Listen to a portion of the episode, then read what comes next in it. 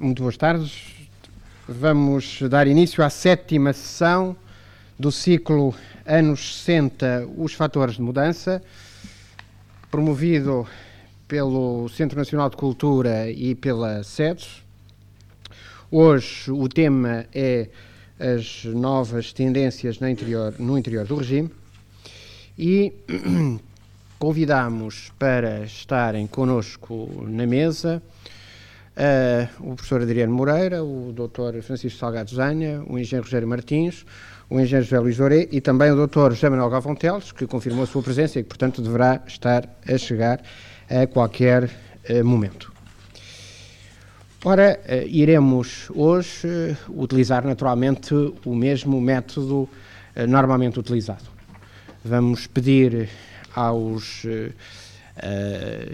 às pessoas que aceitaram estar eh, na mesa uh, fazer uma primeira intervenção, uh, uma primeira intervenção naturalmente curta, e depois de uma primeira rodada na mesa, naturalmente que iniciaríamos o diálogo com a assistência nos mesmos termos, naturalmente, em que o temos feito.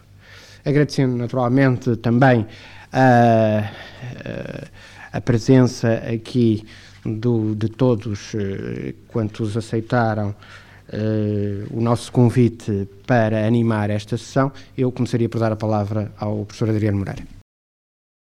Eu vou tentar fazer um resumo do papel uh, que escrevi para este dossiê que estão a organizar. E dentro do tempo que me dizem ser o, o regimental, e depois, naturalmente, terei muito prazer em discutir qualquer dos pontos que vou tentar seriar. E fazendo o resumo uh, daquilo que me ocorre conceptualizar sobre a evolução do regime da Constituição de 33 e as modificações que o regime sofreu, eu julgo que talvez uh, exprima com algum realismo a evolução, dizendo que um Estado com um projeto corporativo, que foi uma tese que nunca se traduziu em hipótese, a hipótese corporativa nunca teve vigor em Portugal, evolucionou para o modelo de Estado de Segurança Nacional. E essa evolução para Estado de Segurança Nacional resultou da alteração sucessiva de alguns elementos estruturais fundamentais do regime que essa Constituição cobria. O que significa dizer que a Constituição era fundamentalmente uma Constituição semântica e que, por consequência, não era do articulado da Constituição que podia deduzir-se a estrutura real do regime. Um elemento eh, fundamental é o que se traduz em procurar caracterizar a matriz desse regime. A crítica eh, contemporânea atual está bastante obrigada a recorrer aos modelos que estão mais em circulação no pensamento europeu. Eu julgo que a referência aos modelos eh, fascistas, totalitários, é imposta pelo discurso eficaz corrente da Revolução, mas não corresponde à exatidão. Nem, não, não, é exato nem do ponto de vista histórico, eh, nem do ponto de vista doutrinal. Eu julgo que o modelo do regime da Constituição de 33 estava no Código de Direito Canónico, que esteve em vigor até ao atual pontificado de João Paulo II. Todo o capítulo que se refere à regulamentação do ordinário do lugar é o modelo do regime que a Constituição, de facto, pretendeu estabelecer. O próprio Sr. Dr. Oliveira Salazar, algumas vezes, declarou que entendia que a responsabilidade de governar deve pertencer a um homem aconselhado. Esse é o modelo do Código de Direito Canónico e penso que é em função desse modelo que se pode raciocinar melhor sobre a evolução uh, do regime, que, uh, repito, teve sempre uma expressão puramente semântica na Constituição. Evolucionaram muito acentuadamente vários elementos fundamentais do regime real que existia. Em primeiro lugar, a direção do sistema, que, de acordo com o modelo de referência, pertencia fundamentalmente a um homem. Era o presidente do Conselho, que tinha efetivamente um poder carismático e que não mostrou alguma vez dificuldade em escolher colaboradores que o podiam substituir perfeitamente. Eu julgo que homens como Manuel Rodrigues, Armindo Monteiro, Duarte Pacheco poderiam ter sido perfeitamente os chefes de governo do império como estava organizado.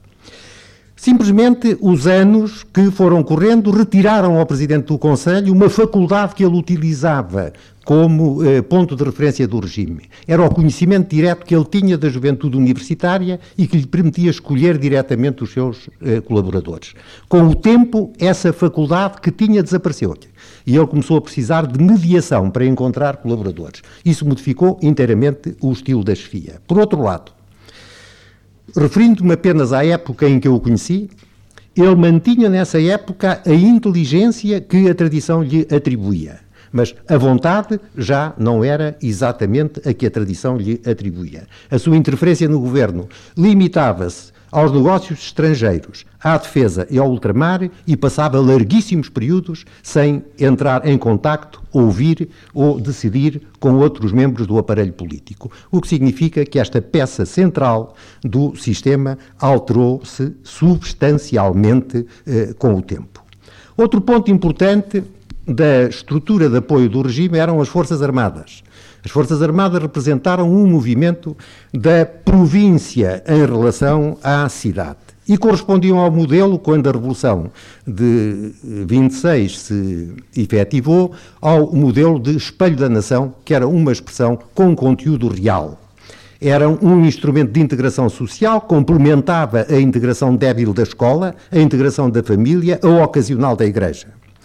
Esse exército foi objeto daquilo que dentro do regime os analistas chamam a civilização do regime, que nunca foi completa, porque ele manteve-se sempre presente na presidência da República, como provavelmente um símbolo, mas muito efetivamente em todos os governos ultramarinos de todos os níveis.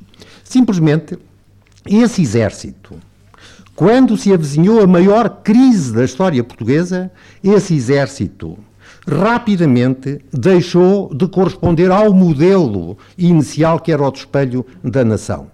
O, o modelo exército espelho da nação faz com que o poder se eh, preocupe exclusivamente com as cúpulas, porque acredita que a cadeia de comando é intocável e que as incorporações não modificam a posição das Forças Armadas, e efetivamente o que se verificou foi que eh, as novas incorporações vinham com novos valores, novos objetivos, novos modelos de sociedade que pretendiam e, sobretudo, a mobilização intensiva para o ultramar fez completamente desaparecer a vigência do modelo Forças Armadas espelho da nação. E foi por isso que as crises sucessivas eh, das cúpulas deram, a meu ver, a meu ver, não tenho provas disto, é uma interpretação minha, ao Presidente do Conselho uma total insegurança em relação à manutenção da obediência à crítica das Forças Armadas. Há um, para mim, um elemento uh, significativo desse processo. Foi a intentona do Sr. General Botelho Muniz o Presidente do Conselho não se atreveu a exercer o poder disciplinar que tradicionalmente exercia com bastante rigor. E em relação aos militares que o ajudaram, julgo que aplicou a regra de que há favores que se não perdoam e, por consequência, nenhum deles recebeu qualquer benefício dessa intervenção. Outro elemento importante era, certamente, a Igreja não por qualquer associação com o poder político, mas porque lhe estava confiada a tal preservação da moral tradicional do país que a Constituição indicava como sendo um princípio limitador do poder eh, do Estado. Normalmente a crítica atual pensa apenas na Igreja Metropolitana e até indica com muita frequência o seu bispo, o seu Dom António. E ninguém indica o bispo reformista do ultramar, foi Dom Sebastião Bispo da Beira, a meu ver, um Bartolomeu das de Las Casas perdido nas costas do Índico em meados do século XX. Foi a única voz que se levantou na igreja missionária contra as distorções de, do sistema que vigorava no ultramar. Não se pode fazer a história da evolução do regime sem falar no Bispo Dom Sebastião, que eu vejo completamente esquecido e nunca mencionado. Essa igreja missionária tinha uma função fundamental, ela tinha a obrigação de ensinar, era apoiada pelo Estado, mas tinha um compromisso. Não tinha apenas o objetivo de fazer cristãos tinha de fazer cristãos portugueses. Esse era o compromisso constitucional e o que resultava do acordo missionário. A Igreja Missionária mudou completamente de perspectiva e de atitude, muito expressivamente no pontificado de Paulo VI. E isso, portanto, foi outra, uh, outro elemento da estrutura uh, do regime que mudou uh, completamente. Por outro lado, mudou completamente o sistema em que se apoiava o regime. E eu julgo que isso é fundamental tê-lo em conta. Um sistema não se confunde com o regime. O sistema tem elementos que são da estrutura do país, tem elementos exteriores, porque o sistema excede há muito. Eh, na organização internacional, o sistema excede a organização dos países e Portugal é um país fundamentalmente exógeno há muito tempo. E o sistema em que o país estava integrado foi um sistema que completamente mudou, o que fez perder a segurança e a eficácia do jogo diplomático, porque as regras eram outras, os elementos eram outros. O sistema hesitou certamente sobre as posições a tomar. Ainda está hesitante, porque a guerra de Angola e Moçambique continua e ela é estimulada pelo reajustamento do sistema e pelos interesses das grandes potências. Mas Julgo que, do ponto de vista puramente teórico, outro ponto em que eu não tenho provas, mas tenho a evidência lógica e teórica, não é possível a um país com a dimensão portuguesa sustentar 14 anos a mais longa linha de batalha do mundo, que vai de Lisboa a Timor, se o sistema em que se apoia internacional não hesitasse sobre a decisão a tomar. Hesitação que, repito, ainda continua, mas efetivamente, a partir pelo menos 63, 64, julgo que deixou de apoiar de uma maneira decisiva o, o sistema português e essa foi outra modificação essencial. Como é que o sistema respondeu? Eu julgo que, eh, orientando-se a caminho daquilo que, para chamar de alguma maneira, chamo um Estado de Segurança Nacional, um modelo de Estado de Segurança Nacional. O modelo de Estado de Segurança Nacional é um modelo que normalmente identifica o seu adversário, que apresenta perante a opinião pública, regra geral na experiência contemporânea, o perigo comunista ou o Partido Comunista. Esse modelo eh, de Estado de Segurança Nacional oferece a democratização para quando o perigo tiver sido eliminado. Normalmente recorre a uma oposição formal, mas colaborante e obediente. Faz normalmente reformas semânticas, de modo que a semântica eh, democrática e liberal conste dos textos, mas com eh, o objetivo de que a estrutura não seja efetivamente modificada. Nós tivemos isso tudo na evolução do regime português e a revisão constitucional de 1972 é uma pedra fundamental para entender essa marcha para o Estado de Segurança Nacional. Esse Estado de Segurança Nacional não foi conduzido com energia ou apoios eh, suficientes, e isso explica, eh, a meu ver, a falta de êxito do dinamizador dessa forma de Estado, que foi o último presidente do Conselho da Constituição de 1933. Esse Estado de Segurança Nacional, por sua vez, hesitou no relacionamento entre três elementos fundamentais: a estrutura multicontinental do Estado, o conceito estratégico nacional e a final adaptação do regime para o relacionamento destes eh, três elementos. Dentro do próprio regime começaram a aparecer eh, concessões que foram fundamentalmente as seguintes: uma tentativa de imobilismo da estrutura. Foi a tentativa de organizar um espaço eh, do escudo português. Uma tentativa de mudar de objetivos correspondeu ao que se chamou a concepção retangular do país. Essa concepção retangular do país teve vários apoios, alguns apoios, imagino, que foram uh, exclusivamente ideológicos, outros, suponho, que tiveram na base inspirações tecnocráticas. O ultramar é um empreendimento que deixou de ser rentável, é preciso fechar os estabelecimentos e mudar de rumo. Também houve isto no Estado português.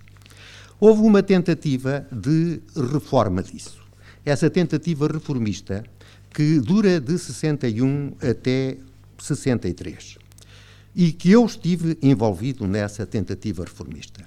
Essa tentativa reformista, reformista creio que não teve nenhuma espécie de êxito e que por isso mesmo não consta da literatura de justificação que tem sido publicada a respeito da evolução da Constituição de 33. Dá a impressão que não aconteceu nada é o que explica que o Sr. Dom Sebastião não seja citado. E é o que faz com que o problema do ultramar português, mesmo nas preocupações atuais, decorridos tantos anos, seja normalmente confundido com o problema da guerra no ultramar.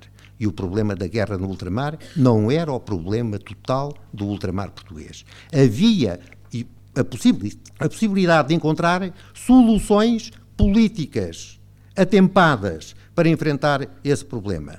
A hesitação em que tudo se perdeu foi a de não saber se se estava a ganhar tempo para encontrar soluções políticas ou se a única solução política era a de ganhar tempo. E julgo que foi nesta hesitação que, tal como o modelo de Estado corporativo nunca passou de tese para as hipóteses, o modelo de Estado de Segurança Nacional aconteceu-lhe a mesma coisa.